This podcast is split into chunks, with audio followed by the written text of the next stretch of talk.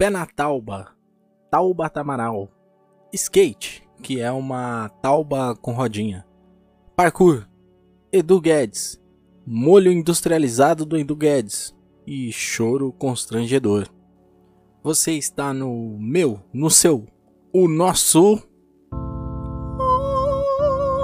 Intermediários do Paraíso.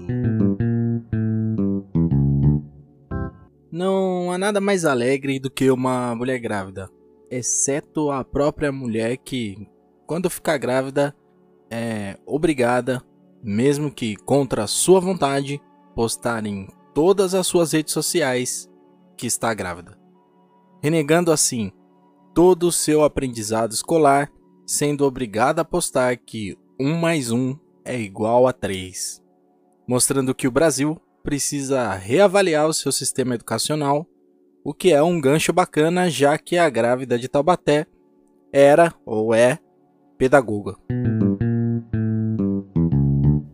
Como se não bastasse, casais de todo o Brasil agora são obrigados a revelar o sexo biológico do bebê em rituais confusos envolvendo dancinhas, pessoas vestidas de bebê gigante, alguma coisa que explode, levando perigo e confusão para as pessoas que foram convidadas para esse evento, que no final das contas a grande motivação é receber uma quantidade exorbitante de tinta de uma determinada cor até aquele momento e que é totalmente irrelevante para a criança.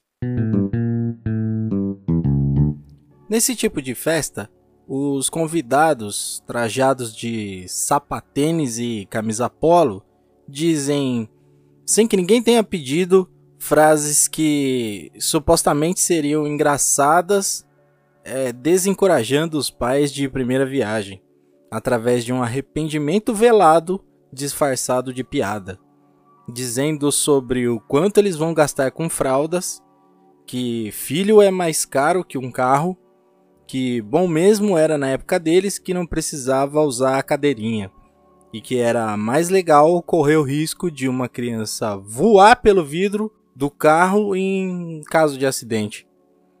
E essa conversa em breve se torna uma discussão sobre alguma fake news sobre política que eles receberam no Zap.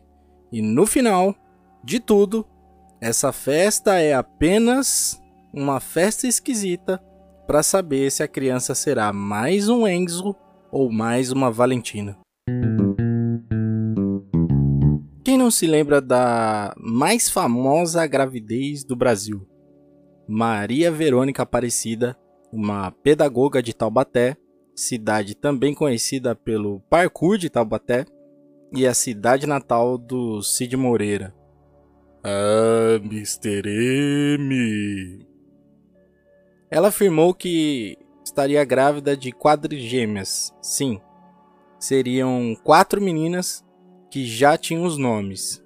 E os nomes seriam Maria Clara, Maria Eduarda, Maria Fernanda e Maria Vitória, mostrando uma extensa falta de criatividade e ao mesmo tempo bastante criatividade, porque ela escolheu quatro nomes diferentes e quatro nomes iguais ao mesmo tempo.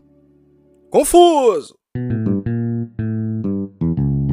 Quando descobriu o caso de Verônica, a Rede Record resolveu então fazer matérias e acompanhar a gravidez, presenteando a suposta grávida com vários presentes.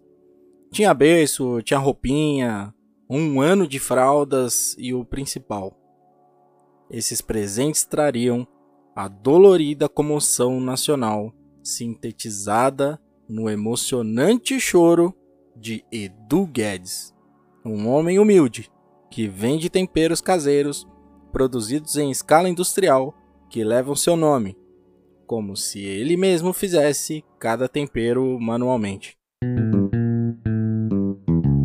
O Brasil, ao perceber que tecido, espuma e silicone eram a verdadeira composição da sua barriga, o Brasil desabou.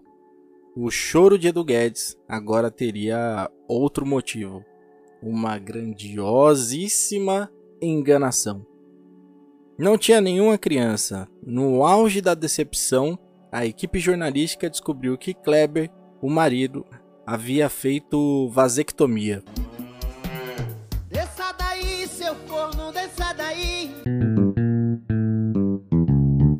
O que fez com que Kleber, o marido, ficasse extremamente aliviado por não haver nenhuma criança, porque a outra opção seria ter levado um chifre. E uma dor multiplicada por 4.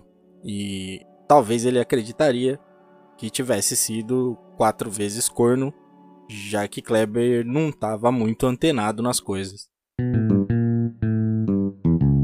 A grávida de Taubaté foi uma das grandes enganações do Brasil, mostrando que o brasileiro é facilmente feito de trouxa. E eu fico pensando, assim como a maioria das pessoas, Aonde essa mentira ia dar? Uma hora as crianças teriam que nascer. Será que o Edu Guedes estaria chorando até hoje? E nas embalagens de seus temperos teriam apenas imagens tristes de Edu Guedes? Nunca saberemos. Esse foi o maior golpe da barriga aplicado no Brasil. Uma promessa de que haveriam quatro crianças com nomes iguais, porém diferentes, fazendo o Brasil inteiro de otário. A gente achava que esse era um dos maiores golpes do Brasil, até perceber que não é de hoje que quatro filhos 01, 02, 03 e 04 fazem constantemente o Brasil de otário segue aí a gente no Spotify e indique para os seus amigos e próximos pessoas que também gostam de histórias sobre golpes e enganações. Até mais. Intermediários do Paraíso.